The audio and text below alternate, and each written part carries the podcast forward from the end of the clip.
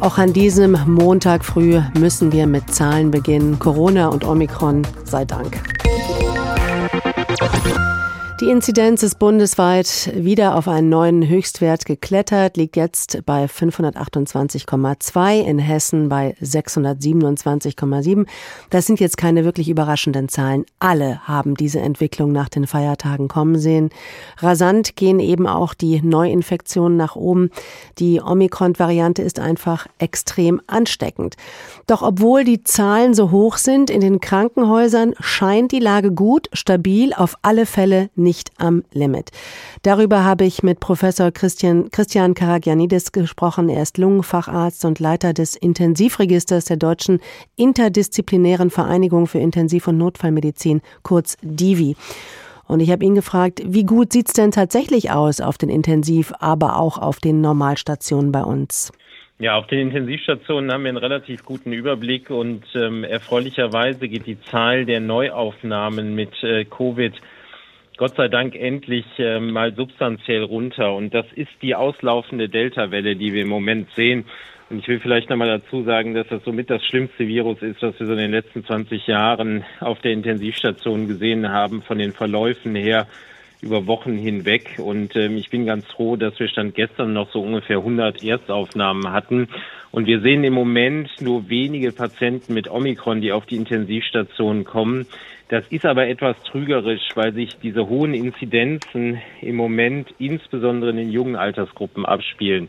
Und da, wo es für die Intensivstation relevant wird, insbesondere bei den über 60-Jährigen, haben wir in Deutschland zum Teil nur zweistellige Inzidenzen. Und das ist auch der Grund, warum wir im Moment noch nicht vermehrt Omikron-Fälle auf den Intensivstationen sehen. Also wenn es vor allen Dingen noch die auslaufende Delta-Variante ist, äh, die Omikron-Variante kommt dann aber noch, richtig?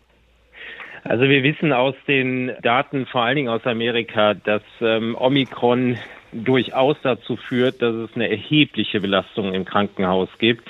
Das Verhältnis wird sich etwas verschieben. Wir hatten ungefähr von fünf Patienten ist einer auf Intensivstation gelandet bei Delta. Bei Omikron ist ungefähr von zehn Patienten, die ins Krankenhaus kommen, dass einer auf Intensivstation landet. Aber nichtsdestotrotz sind es relativ viele Patienten, die in Amerika dann doch da gelandet sind.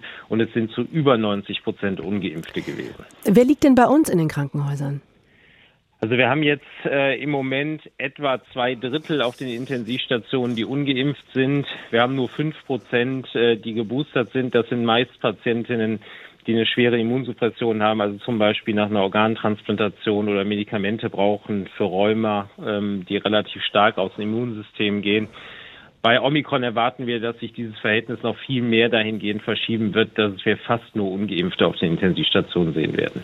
Okay, immer wieder hören wir, dass wir uns alle über kurz oder lang, ob jetzt geimpft, genesen, sogar geboostert mit Covid infizieren werden. Also, dass durch Omikron gerade dieses fiese Wort, aber ich sag's mal, der Durchseuchung der Gesellschaft stattfindet. Ist das der Weg zur Endemie? Ja, ich glaube, wir müssen das ein bisschen auseinander trennen. Also wenn ich geimpft bin und das bedeutet zumindest doppelt geimpft oder sogar geboostert, dann bin ich ziemlich gut geschützt vor einem Krankenhausaufenthalt und insbesondere vor der Intensivstation. Wenn ich dann im Laufe des Jahres das Virus sehe, dann kann es mal sein, dass ich Halskratzen kriege, vielleicht kriege ich auch mal ein, zwei Tage Fieber, aber ich bin Gott sei Dank vor dem schweren Verlauf geschützt damit hat man eine große Chance, dass dieses Virus endemisch wird, wenn die ganze Bevölkerung einen gewissen Immunstatus hat. Mhm. Wir haben in Deutschland nur das Problem, dass wir einfach noch zu viele Ungeimpfte haben insgesamt. Und das ist genau das, was wir nicht gebrauchen können, wenn wir in den endemischen Zustand wollen. Da brauchen wir diesen ganz hohen Immunisierungsgrad der Bevölkerung. Also es ist ganz klar, es wird weiter Menschen geben, die eine Infektion nicht so einfach wegstecken, die auch an Covid sterben können. Gibt es vielleicht sowas wie einen verlässlichen Prozentsatz, wie viele Menschen in Deutschland noch sterben werden? Ja, ich glaube, dass, ähm, das ist noch ein bisschen zu früh, das zu sagen. Wenn wir auf Südafrika gucken und das mal mit Deutschland vergleichen, dann haben wir eine Bevölkerung, wo es fast keine über 65-Jährigen gibt. Und unsere hochaltrige Bevölkerung, die im Durchschnitt schon über 40 Jahre alt ist, wird sich ganz anders verhalten. Deswegen warne ich davor, die Zahlen im Moment zu übertragen. Und ich glaube, wir müssen einfach gucken, dass wir die Impflücke jetzt in erster Linie schließen. Und so gut das Booster noch ist, noch viel wichtiger sind die Erstimpfungen derjenigen, die noch nicht geimpft sind. Und vielleicht trägt der neue Impfstoff ein bisschen mit dazu bei, dass wir die Impflücke etwas kleiner machen. Kriegen wir auch noch so Inzidenzen wie zum Beispiel die Dänse von 2500 oder wann ist unser Peak erreicht? Ja, ich glaube, diese Inzidenzen von 2000, 2500 sind durchaus realistisch. Wir haben in Deutschland nur, und das vergessen wir immer ein bisschen, doch deutlich strengere Maßnahmen, als wir das im Rest von Europa haben. Und insbesondere das Tragen von Masken hilft enorm gut gegen die Omikron-Variante. Lassen Sie mich das nochmal sagen. Omikron ist kein Virus, das sich so verbreitet wie Masern oder Windpocken durch so eine extrem hohe Infektiosität, sondern die Infektiosität ist bedingt durch diesen Immunescape, äh, die das Virus hat. Und deswegen haben wir, wissen wir mittlerweile aus den Daten, dass unsere Maßnahmen doch relativ gut wirken. Und ich hoffe, dass die Kurve so gedämpft verläuft, dass wir eben nicht zu diesen 2.000, 3.000er Inzidenzen kommen.